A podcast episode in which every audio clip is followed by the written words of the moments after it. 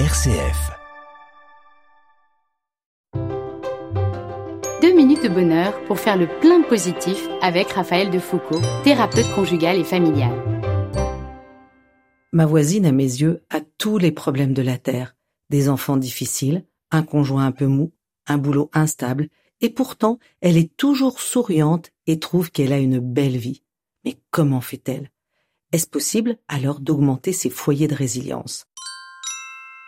La résilience, c'est la capacité à vivre, à réussir à se développer en dépit de l'adversité. Boris Cyrulnik, le grand spécialiste de la résilience, nous dit que c'est l'art de naviguer dans les torrents. Trois axes pour agir et augmenter notre résilience. Un axe cognitif, émotionnel et comportemental.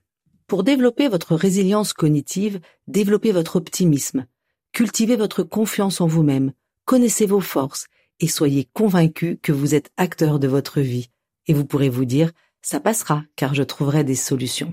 Développer votre capacité de gestion de vos émotions permet d'éviter de se laisser submerger par ces émotions et ainsi de perdre pied. Oh là là, je suis stressée par ce dossier au boulot. Je le prends en compte pour que ça ne déteigne pas sur mes enfants et sur mon conjoint. Enfin, pour développer votre résilience comportementale, réalisez ce qui est bon pour vous, c'est-à-dire faire de ces bons comportements une habitude, comme la santé, la vie amicale ou familiale. Par exemple, j'ai besoin de marcher pour me relaxer, donc chaque jour je sors 30 minutes, ça me vide la tête et me donne de l'énergie.